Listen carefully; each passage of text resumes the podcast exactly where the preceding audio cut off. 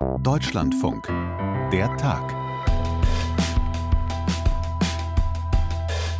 Das Tolle an diesem Internet ist ja, dass es voll ist mit so ziemlich allen Informationen, die diese Welt zu bieten hat. Weniger toll ist, dass nicht alles davon stimmt und dass es Akteure gibt, die Desinformationen bewusst einsetzen, um zu manipulieren. Acht von zehn Deutschen sind der Meinung, dass genau das unsere Demokratie bedroht. Und, das lässt besonders aufhorchen und auch ein bisschen zusammenzucken, jeder Dritte misstraut auch den Aussagen der Bundesregierung.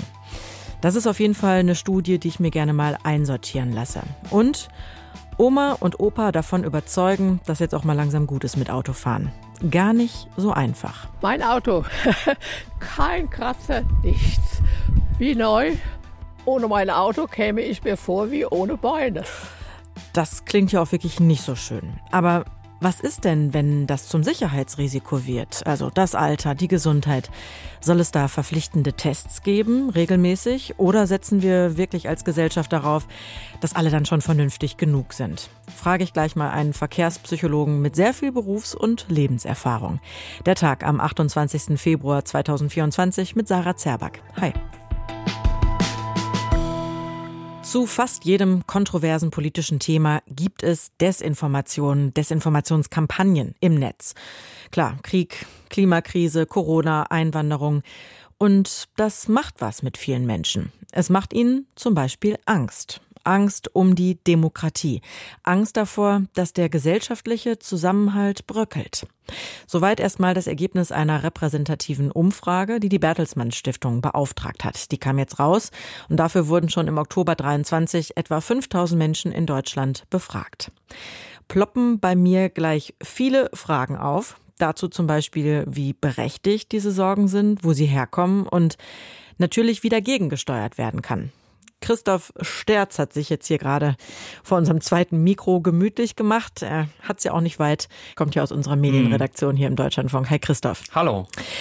Also Angst vor Fake News. Nehmen wir mal an, ich hätte welche. Welche mhm. in guter Gesellschaft haben nämlich laut der Studie viele Deutsche. Was sagt das denn so über unser aller Medienkompetenz aus?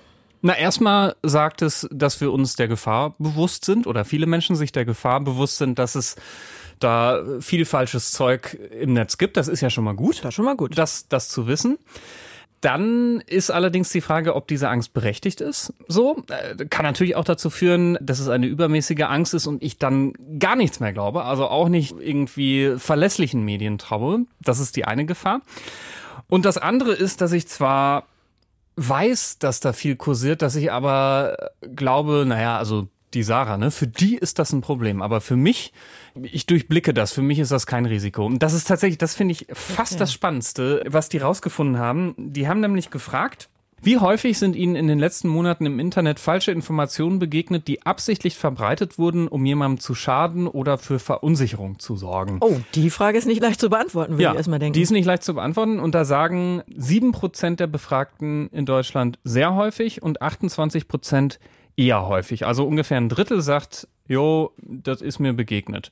Und im Vergleich dazu in den USA sagen das 61 Prozent. Das ist mhm. schon so ein Hinweis darauf, mh, okay, irgendwas äh, ist da viel weniger. Mhm. Und vielleicht ist das einfach ein Hinweis darauf, dass die meisten in Deutschland das doch noch nicht so präsent haben. Und noch krasser ist die Zahl, die jetzt kommt, nämlich 16 Prozent der Befragten sehen überhaupt nur ein Risiko für sich selbst. Mhm. So, 16 Prozent, das ist ja mega wenig. Also, also ich sehe dieser psychologische Effekt, ich ja, selber bin nicht genau. gefährdet, weil ich habe schon gebucht. Genau. Selbst ich als reflektierter Medienmensch würde sagen, okay, eine grundsätzliche Gefahr besteht, wahrscheinlich falle ich nicht drauf rein so, aber wenn selbst ich so ein gewisses Risiko sehe, finde ich das schon wirklich krass. Das spricht für eine grobe Unkenntnis, finde mhm, ich, mhm. vieler Menschen. Da würde mich ja interessieren, also klar, wir haben viel darüber berichtet, so rund um den Nahostkrieg zum Beispiel, den Terror vom 7.10. Äh, Ukraine ist auch immer wieder Thema.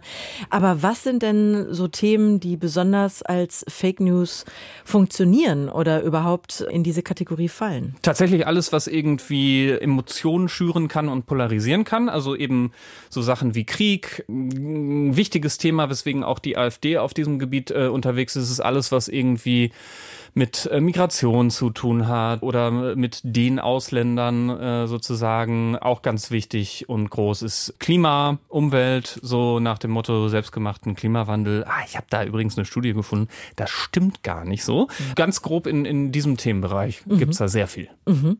Und sieht man da, weil wir sind ja nun mal in dem sogenannten Superwahljahr, also drei Wahlen, Landtagswahlen im Osten, mhm. Kommunalwahlen, Europawahl und so, mhm. sieht man da jetzt USA, schon... Habe ich gehört.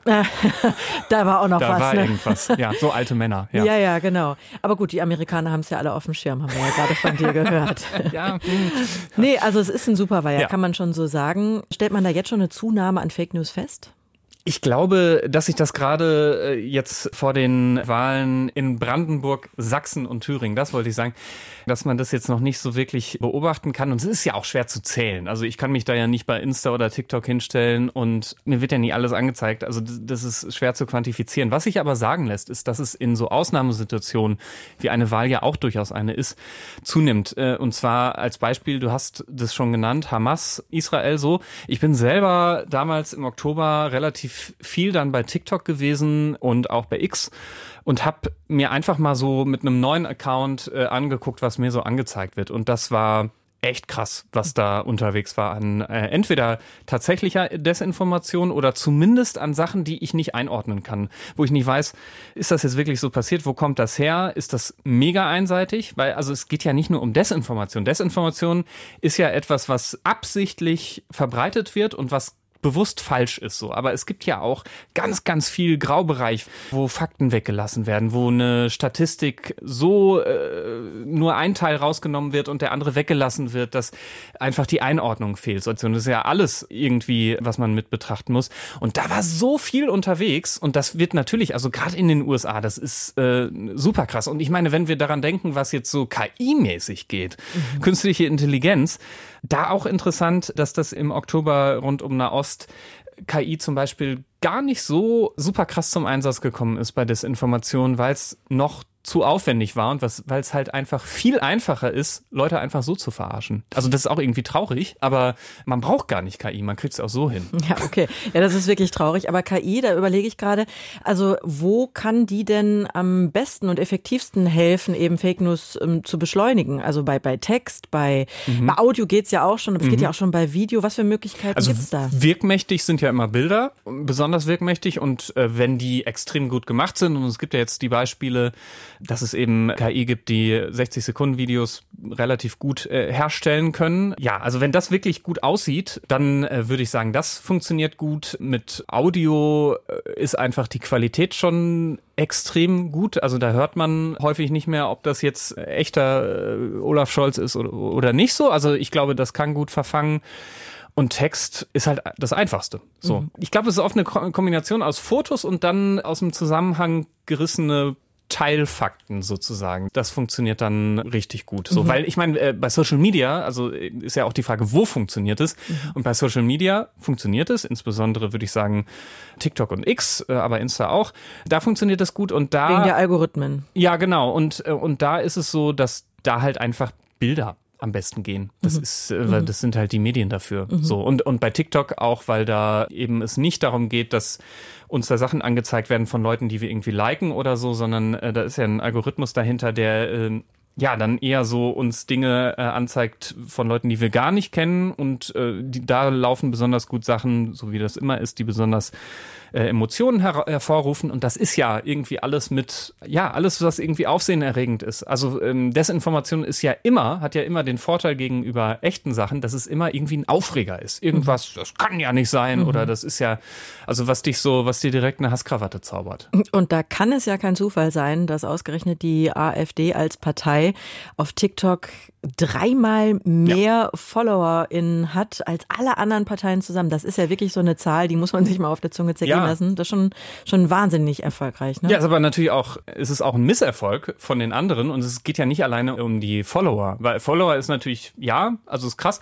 aber auch wie sich das verbreitet, weil die mhm. sind ja sehr schlau darin, eben genau auf Emotionen zu setzen. Das ist ja auch das, was beispielsweise bei diesem Geheimtreffen, äh, von dem wir alle gehört haben, äh, was da ja auch ganz ganz offen besprochen wurde, nicht offen, aber, aber dann offen zutage tat, dass eben es eine ganz klare Strategie noch mehr geben sollte, noch krasser auf Emotionen äh, und Social Media und so zu setzen und da so richtig Think Tank-mäßig reinzugehen. So, das ist eine völlig klare Strategie und die sind da sehr erfolgreich. Und was mir damals auch bei dieser Nahost-TikTok-Geschichte aufgefallen ist, mir wurde super viel angezeigt von völlig dubiosen Quellen und super wenig von verlässlichen Quellen. So, also ich würde sagen, da sind auch einfach viel zu wenig verlässliche Institutionen unterwegs oder machen da zu wenig oder zu wenig geschickt. So. Mhm.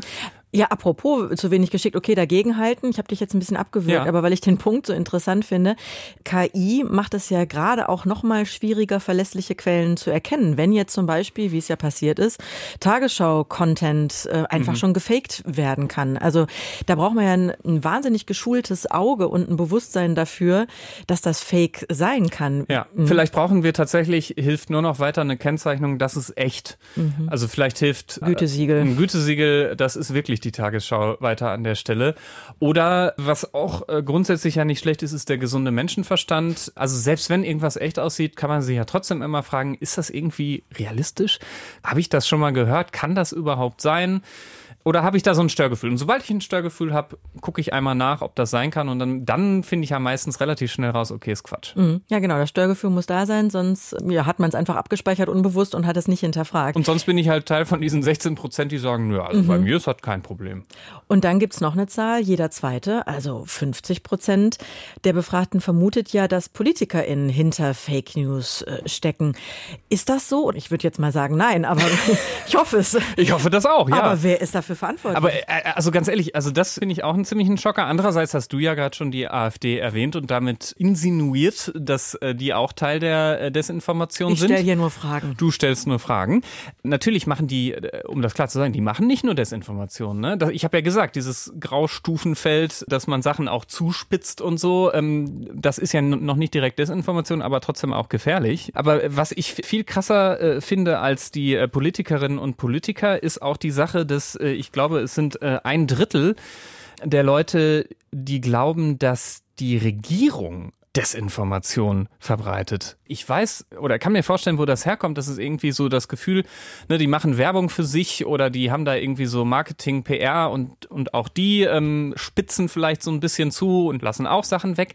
Aber das ist ja nicht so, dass die da irgendwelche Sachen fälschen oder sich, sich ausdenken oder weiß nicht, irgendeine Statistik erfinden oder so und das dann da, daraus dann eine Werbekampagne machen. Das finde ich erschreckend, dass das wie, so viele glauben. Das ist erstmal erschreckend, dass da so viele glauben, aber was kannst du dem denn entgegen dagegenhalten? Also was ist denn gesichert, wer hinter Desinformation und Fake News steckt? Es gibt so äh, im Kern äh, drei Gruppen, die meistens hinter Desinformation stecken. Einmal sind es die direkt Beteiligten. Wenn ich jetzt nochmal, weil es einfach so ähm, in den letzten Monaten so prominent war, nochmal das Nahostbeispiel nehmen darf. Die direkt Beteiligten, ja, Hamas und Israel so. Vor allem Hamas hat halt super krass viel da äh, reingehauen, was einfach falsch war. So im Eigeninteresse. Das ist die eine Gruppe. Die äh, zweite Gruppe, das sind die, die äh, einen Konflikt oder irgendein Thema nutzen, um es für was ganz anderes zu verwenden. Beispielsweise Russland hat äh, damals gesagt, hey, übrigens, die Ukraine, die haben die Hamas mit Waffen versorgt. So, also das ist ne äh, ganz anderes Thema für die eigenen Zwecke nutzen. Und das Dritte ist, da wollen Leute Geld verdienen. Influencerinnen und Influencer zum Beispiel, äh, die bei YouTube erfolgreich sind oder, oder TikTok oder wo auch immer und die einfach rundherum Werbung geschaltet haben, so, die verdienen damit Geld oder die irgendwelche äh, Nahrungsergänzungsmittel meinetwegen verticken und dir Angst machen und du kaufst das dann, damit du überhaupt noch leben kannst, weil bald der atomare Gau, Gau kommt mhm. und so weiter. Ne? Also das sind so ganz grob die drei Gruppen. Und natürlich hat auch eine Bundesregierung Eigeninteressen und natürlich haben auch Parteien Eigeninteressen, aber die meisten, würde ich sagen, also auch das kann ich jetzt nicht äh, komplett in Zahlen dir gießen. Diese Zahlen gibt es einfach nicht. Aber ich glaube, es wäre uns schon allen aufgefallen, wenn meinetwegen die äh, SPD, die CDU oder die Grünen oder die Linken oder die FDP systematisch immer Sachen erfinden würden und das richtig krass als Kampagne bei Social Media rausblasen würden. Da so. funktioniert unsere Demokratie, meinst du, um das zu kontrollieren? Ja, also es kann sein, dass es mal Fehler gibt oder mal Zuspitzungen, aber jetzt so, so richtig systematisch äh, orchestriert. Nee. Mhm, mhm. Da braucht man dann einen Aluhut. Okay. Mhm. Dann bleibt ja wie immer zum Abschluss von so einem Gespräch die goldene Frage, was tun wir denn am besten dagegen? Und wer tut da am besten was dagegen, damit es eben nicht zu dieser krassen Verbreitung von Fake News kommt und dazu, dass sich diese ganzen Ängste wirklich bewahrheiten? Und jetzt spielen wir Buzzword Bingo und ich werfe Medienkompetenz ein. Okay, schon Chuck. im Schulalter einsetzen, sag ich dann. Ja, immer, wobei, ja, sagst du, dann sage ich ja, aber bei Erwachsenen ist es halt eigentlich noch viel wichtiger, weil da auch sehr viel, wie die Studie zeigt, auch Nichtwissen vorkommt und auch andere Studien zeigen. Faktenchecks wird ja auch gerne benutzt, um Sachen gerade zu rücken. Da ist erstens das Problem, dass äh, viele Leute vielleicht gar nicht diesen Faktenchecks trauen. Erstens und zweitens die Wirkung dieser Faktenchecks relativ begrenzt ist, weil eben die Fakes sind ja eben viel emotionaler und so. Und das wieder einzufangen, das funktioniert meistens nicht. Was funktionieren könnte, wäre natürlich politische Regulierung, was ja auch gemacht wird. Und da merkt man ja, okay, Meta, TikTok und so weiter, die machen schon was, gerade in der EU so, da sind die schon irgendwie unterwegs. Aber trotzdem scheint es noch nicht genug zu sein. Also ich finde dieses mit der Medienkompetenz ist wirklich super wichtig, weil am Ende geht es ja um jeden einzelnen Menschen und da kann man noch so viele Regeln äh, sich ausdenken und am Ende kommt es halt darauf an, dass ich in der Lage bin, das einzuschätzen. Und deswegen finde ich das schon echt einen zentralen Punkt bei der Sache. Ja, dann hoffen wir, dass jemand zuhört, der uns allen Medienkompetenz beibringen kann. Christoph, Ach, du hast dich da angesprochen gefühlt jetzt. ja, ich wollte mich da nicht äh, außen vor lassen. Viel gelernt auf jeden Fall auch in unserem Gespräch. Christoph, vielen Dank dafür. Gerne. Ich bin ja inzwischen in dem Alter, wo man so das Radio leiser dreht, um besser sehen zu können. Ne? Fahren kann ich aber, glaube ich, trotzdem noch ganz solide. Und Genau das ist der Knackpunkt der aktuellen Debatte, nämlich ob das reicht, wenn ich das selber finde, oder ob das regelmäßig überprüft werden sollte. Von Medizinern, von Verkehrspsychologen. Das wurde jetzt im EU-Parlament diskutiert, als Teil einer ganzen Reihe von Neuerungen rund um den Führerschein, die es geben soll. Aber hier in Deutschland war zumindest das der größte Aufreger. Also verpflichtende Gesundheitstests für alle in der EU, alle 15 Jahre, ist jetzt aber erstmal vom Tisch. Das Parlament hat entschieden, dass die EU-Staaten das selbst entscheiden dürfen. Und da auch der Bundesverkehrsminister gegen eine Pflicht ist, ist die Wahrscheinlichkeit, dass es diese Tests dann bald in Deutschland gibt, eher gering. Hören wir doch mal zusammen, was ein Fachmann dazu sagt. Michael Heser ist jetzt am Telefon. Er ist amtlich anerkannter Fachpsychologe für Verkehrspsychologie aus Duisburg. Hallo, Herr Heser. Hallo Frau Zerback. Mensch, jetzt habe ich gerade gehört, Dienstältester sind Sie sogar oder einer der Dienstältesten in ganz Deutschland. Ja, herzlichen Glückwunsch. Das muss man auch erstmal schaffen. Ja, vielen Dank. Irgendwas muss man ja tun in seinem Leben. Ne? ja, und Sie selber, ich meine, Sie sind seit fast 30 Jahren auch mit eigener Praxis und ähm, eben in diesem Job. Fahren Sie noch Auto? Ich bin 70 Jahre und ich fahre regelmäßig Auto, ja. Ja, und fühlen sich da auch sicher und gut im Straßenverkehr? Ich fühle mich sicher, zum, äh, zumal ich mich halt an die Regeln halte und mit meinem Auto klarkomme, obwohl das so mit der allerneuesten Software ausgestattet ist. Das heißt, über Fahrassistenzen verfüge, die ich gut beherrsche. Mhm. Haben Sie sich denn über das Thema schon mal äh, Gedanken gemacht, also ganz persönlich auch für sich, ähm, wie lange Sie da noch am Steuer sitzen wollen? Vielleicht auch mit dieser ganzen technischen Unterstützung? Ja, faszinierend. In meiner Familie gab es bereits einen Fall, nämlich meinen Vater, den wir mit 79 den Führerschein haben abgeben lassen, weil seine Fahrtüchtigkeit deutlich eingeschränkt war. Ich selbst werde, sobald ich merke, dass meine Fahrtüchtigkeit offensichtlich nicht mehr vorhanden ist, mich eines Checks unterziehen, auf jeden Fall um dann auch objektiv feststellen zu können, bin ich noch fahrtüchtig oder bin ich es nicht. Mhm. Was glauben Sie denn, woran würden Sie das merken? Sie sind ja nun vom Fach und kennen sich genau damit aus. Was sind da so die ersten Anzeichen? Woran merkt man das? Na, ich denke mal, wenn man plötzlich abbremsen muss, wenn man irgendetwas nicht wahrgenommen hat oder wenn man Zeichen anderer Autofahrer bekommt, dass man einen Fehler gemacht hat, oder schlimmstenfalls sogar bei einem, einem Unfall, dann sei es auch nur ein leichter Schaden, ne? aber insbesondere natürlich auch Personenschaden. Also sobald sowas eintritt, sofort erstmal die, die Reißleine ziehen und sich durchchecken lassen. Mhm. Da sind Sie aber sicherlich hm, weiter als viele andere in Deutschland, die vielleicht das gar nicht so für sich als Problem erkennen würden, oder? Wie, wie erklären Sie sich das, dass es da so viele Stimmen immer wieder von Fahrerinnen und Fahrern gibt, die sagen, nee, also ich kann das, ich sehe da gar kein Problem, ich fahre bis zum bitteren Ende. Ja, ich hatte das mal vor Jahren bereits als Le Petit Mort Gedanke bezeichnet. Das heißt, Wenn man die Mobilität verliert, die Selbstständigkeit also, dann hat man so das Gefühl, oh je, jetzt wird es ja ernst und jetzt äh, fange ich an, wirklich so alt zu werden, dass ich nicht mehr alles kann. Und das ist so ein bisschen der Gedanke an Sterben auch schon. Und das kleine Sterben, ja. Mhm. Ja, genau. Mhm. Und das macht den Menschen Angst? Das macht den Menschen ja Angst nicht unbedingt, haben ja nicht alle Angst, aber es ist eine Erkenntnis, es ist bald vorbei. Mhm. Mhm. Ja, das möchte man vielleicht nicht so nah an sich ranlassen oder wahrhaben. Die meisten Menschen haben Angst vorm Sterben. Ne? Das ist nun mal so. Wir können nicht ewig leben, aber wir wollen natürlich auch nach Möglichkeit nicht frühzeitig den Löffel oder den Führerschein abgeben. Mhm. Und wenn es dann aber so ist, dass hm, dieses, ja, vielleicht diese Angst oder die Sorge darum dazu führt, dass man eben nicht so reflektiert ist, wie Sie das jetzt gerade für sich selber schildern und schon entschieden haben, dass Sie sich freiwillig testen lassen sollen.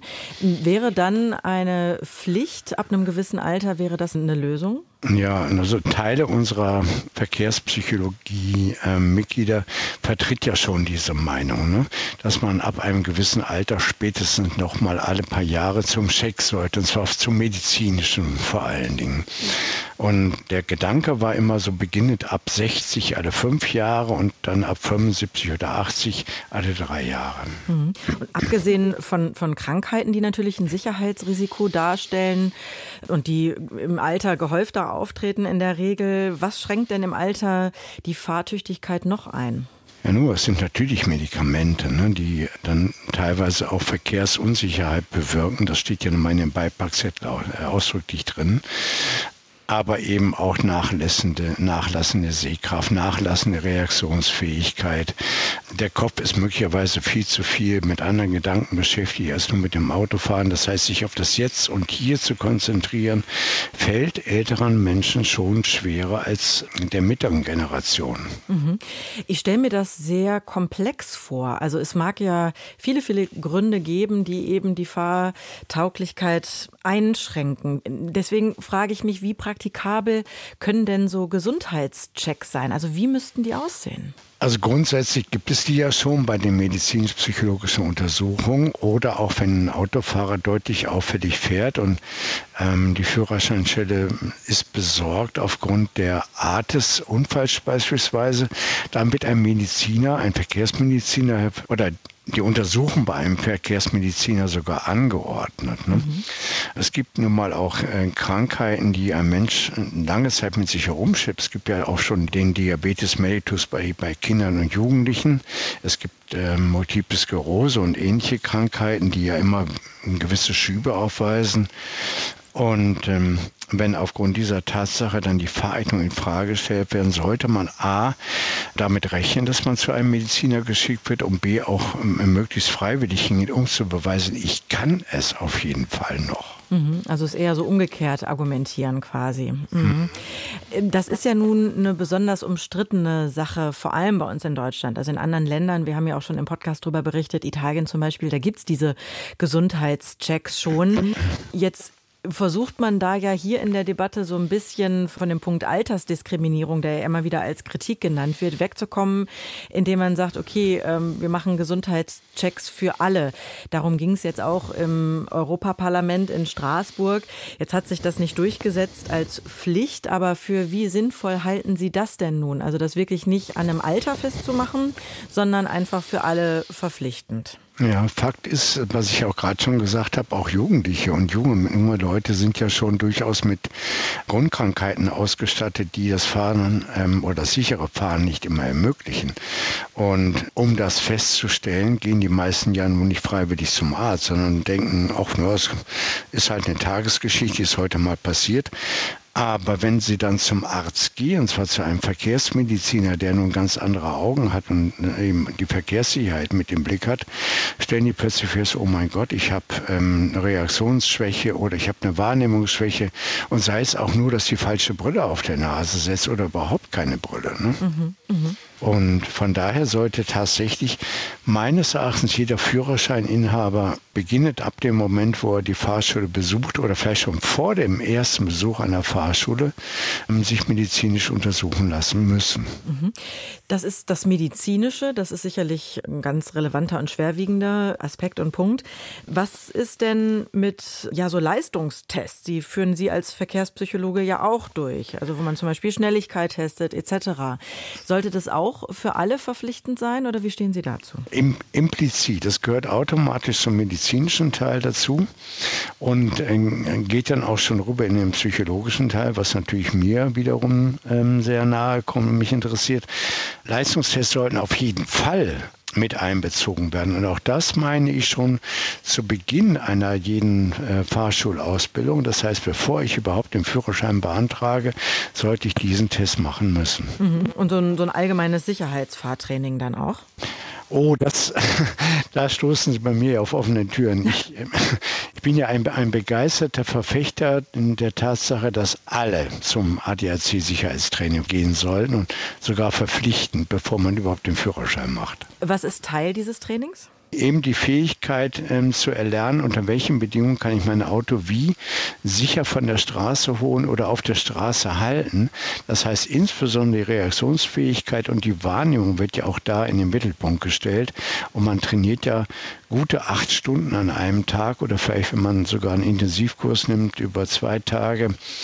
Man stellt dann fest, oh mein Gott, so einfach ist das Autofahren ja gar nicht. In die Reaktion, die ich hier zeigen muss, die möglicherweise vorkommen, habe ich hier Gott sei Dank ähm, nicht bringen können. Und ich muss tatsächlich darauf achten, dass ich alle meine Sinne zusammen habe, um ein gefährliches Auto beziehungsweise eine gefährliche Waffe, die das Auto ja darstellt, zu führen. Ach Gott, Herr Heser, jetzt klingelt es gerade erst bei mir. Ich habe das auch gemacht, aber es ist schon so furchtbar lange her, dass ich schon fast wieder vergessen hatte. Das mhm. ist auch, wenn die Straße dann nass ist und der Untergrund anders und man muss reagieren und gegenhalten oder eben auch nicht. Ja, aber Sie merken schon an meiner Reaktion, dass ich das jetzt vergessen habe und ich bin erst 41. Also sollte man das regelmäßig machen, praktisch ähnlich wie beim Roten Kreuz, so äh, Reanimierungsmaßnahmen genau. regelmäßig machen soll, ne? sonst vergisst man das. Mhm. Sofortmaßnahmen, Unfallort und Erste-Hilfe-Kurse. Ne? Wer, wer macht die schon regelmäßig? Ja. Nein, jeder hat vor irgendwann 45 Jahren mal sowas durchgezogen und glaubt man, er könne es heute noch. Fragt man aber tatsächlich die Autofahrer, dann sind selbst junge Autofahrer, die vielleicht fünf oder sechs Jahre den Führerschein haben, sagen, ja, weiß ich noch, äh, stabile Seitenlage. Äh, genau. Ne? Mm, ja, ja, ja, ja, Gedächtnis nochmal auffrischen. Und ich bin jetzt gerade hängen geblieben, Sie haben das Auto ja eine Waffe genannt, die es potenziell sein kann. Der ganze Sinn und Zweck der Debatte ist ja, dass auf den Straßen der EU jedes Jahr mehr als 20.000 Menschen ums Leben kommen. Das ist so die mhm. Statistik. Und das natürlich reduziert werden soll, und zwar schnell. Inwieweit würde das denn reduziert werden, wenn man diese Sicherheitschecks und Trainings, die Sie jetzt gerade beschrieben haben, einführen würde, in, der, in den Intervallen auch? Dieses Jahr oder voriges Jahr sind die Verkehrstoten in Deutschland ja auch wieder gestiegen. Leider. Und wir stellen eben fest, dass das Autofahren für viele scheinbar eine Selbstverständlichkeit ist, aber eben den Moment zu erleben, diese Fokussierung auf das Fahren selbst, äh, funktioniert leider nicht mehr. Und alle glauben, sie wären gute Autofahrer. Sie glauben, also in meiner Praxis sitzen ja die Autofahrer, die aufgefallen sind, die alle von sich behaupten, sie wären gut. Also ich weiß nicht, auf welcher Skala das geht. Und wir sollten jeden Einzelnen, der eben diese Waffe führt, und damit meine ich natürlich alle Geschlechter und alle Altersgruppen, darauf hinweisen, verdammt nochmal, das Ding ist nun mal gefährlich und du kannst Menschen töten, was man jeden Tag und jede, jede Woche und jeden Monat wieder zu hunderten Fällen sieht. Mhm. Also würden Sie da auch, das höre ich raus, dem Bundesverkehrsminister widersprechen, der sagt, man merkt doch selbst noch, ob man fahrtauglich ist oder nicht und da braucht es überhaupt keine staatliche äh, Regulierung. ja, jeder glaubt, er wäre, wäre gesund und es ginge ihm gut und jeder sagt, er wäre vernünftig und wäre intelligent genug. Nein, also es muss schon eine objektive Beurteilung kommen und nicht eine subjektive. Subjektiv ist bei mir immer alles in Ordnung. Nur wenn ich Hilfe brauche, dann ist es wieder objektiv. Nein, nein. Also man sollte schon regulieren und man sieht es ja bei Taxifahrern, bei Personenbeförderungskraftfahrern, bei Lkw-Fahrern. Die müssen und die sträuben sich auch nicht dagegen und machen das ja auch gern, weil die ihren Beruf ja behalten wollen. Und auch wir privaten Kraftführer sollten einsehen, dass wir eine Gefahr darstellen können. Und bevor wir eine darstellen können, sollten wir stolz darauf sein, wenn wir hingehen und sagen, ich habe mich durchchecken lassen, ich bin fit. Und dann hat man ein ganz anderes, ein viel positiveres Gefühl. Herr Häser, das finde ich einen schönen Schlusspunkt. Und ich wünsche uns, dass wir alle noch möglichst lange, möglichst fit sind. Und Ihnen danke ich jetzt vor allen Dingen erstmal für das Gespräch. Ihnen nichts zu danken, Frau Zepper. Gern geschehen. Zwei Themen dieses Tages durchgesprochen, Häkchen dran, ist dieser Podcast auch schon wieder voll. Der Tag am 28. Februar 2024 war das. Am Mikro Sarah Zerback und in der Redaktion hat Maria Grunwald supportet. Wir beide sagen Danke und Tschüss und lassen noch die E-Mail-Adresse da für alles mögliche Feedback, Anregungen und Themenwünsche an der Tag at deutschlandfunk.de. Tschüss und bis zum nächsten Mal.